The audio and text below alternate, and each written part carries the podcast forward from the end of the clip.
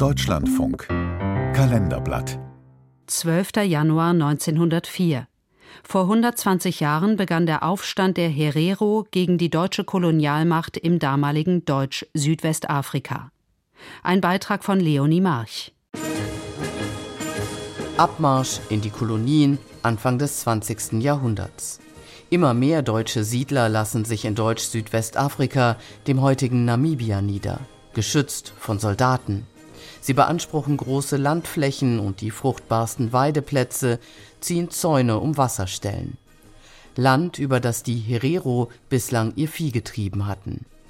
Als die Rinderpest ausbricht, sichern sich deutsche Händler teils mit betrügerischen Mitteln große Herden der Herero.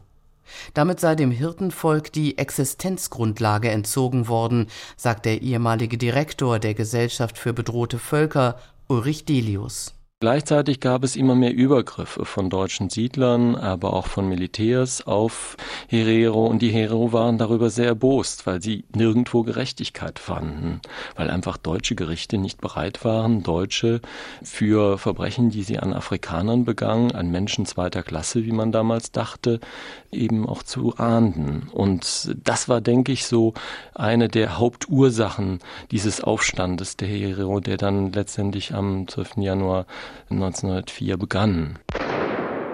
Damit hatte die deutsche Kolonialmacht nicht gerechnet. Herero-Krieger überfallen Farmen und Handelsniederlassungen.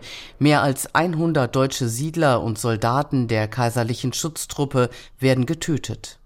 Da der Gouverneur die Lage nicht unter Kontrolle bringt, entsendet der Generalstab in Berlin einen seiner unbarmherzigsten Kolonialkämpfer, Lothar von Trotha. Ich vernichte die aufständischen Stämme mit Strömen von Blut und Strömen von Geld. Von Trotha führt seine Soldaten im August in die entscheidende Schlacht am Waterberg.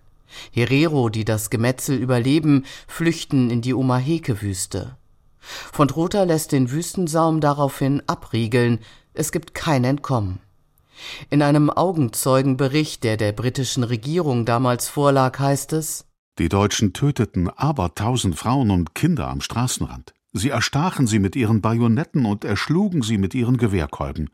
Sie lagen erschöpft am Straßenrand, und die Soldaten schlachteten sie im Vorbeigehen kaltblütig ab. Keiner erfuhr Gnade. Alle wurden ermordet. Während Historiker heute vom ersten Völkermord des 20. Jahrhunderts sprechen, bilanzierte der Generalstab in Berlin 1907 voller Stolz, dass dem Feind durch diese Taktik auch der letzte Rest seiner Widerstandskraft geraubt worden sei. Wie ein halb zu Tode gehetztes Wild ward er von Wasserstelle zu Wasserstelle gescheucht, bis er schließlich willenlos ein Opfer der Natur seines eigenen Landes wurde. Die wasserlose Oma Heke sollte vollenden, was die deutschen Waffen begonnen hatten. Die Vernichtung des Herero-Volkes. Wer auch die Wüste überlebte, wurde in Konzentrationslagern interniert und musste Zwangsarbeit verrichten. Fast die Hälfte der Gefangenen starb noch im ersten Jahr an den Folgen von Mangelernährung, Krankheiten und Misshandlungen. Nachfahre Laidlaw Peringanda erzählt, Meine Urgroßmutter hat mir erzählt, was sie und andere in den Konzentrationslagern erleiden mussten, wie deutsche Soldaten sie vergewaltigt haben, wie man sie sogar gezwungen hat, die Schädel von Familienmitgliedern auszukochen. Viele dieser Schädel lagern noch immer in ethnologischen Museen, auch in Deutschland. Andere Gebeine wurden im Wüstensand verscharrt. Schätzungen zufolge überlebten nur etwa ein Fünftel der Herero und die Hälfte der Bevölkerungsgruppe der Nama, die ebenfalls gegen die Kolonialmacht rebelliert hatte.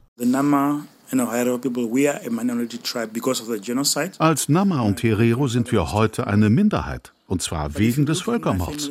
Mein Urgroßvater besaß noch mehr als 10.000 Kühe, aber heute leben unsere Familien in kläglicher Armut. Es geht um unsere Würde. Wir fordern das Land unserer Vorfahren zurück, die Rückführung der Gebeine unserer Toten aus dem Ausland und Entschädigung. Heute, 120 Jahre später, wird noch immer über diese Forderungen verhandelt.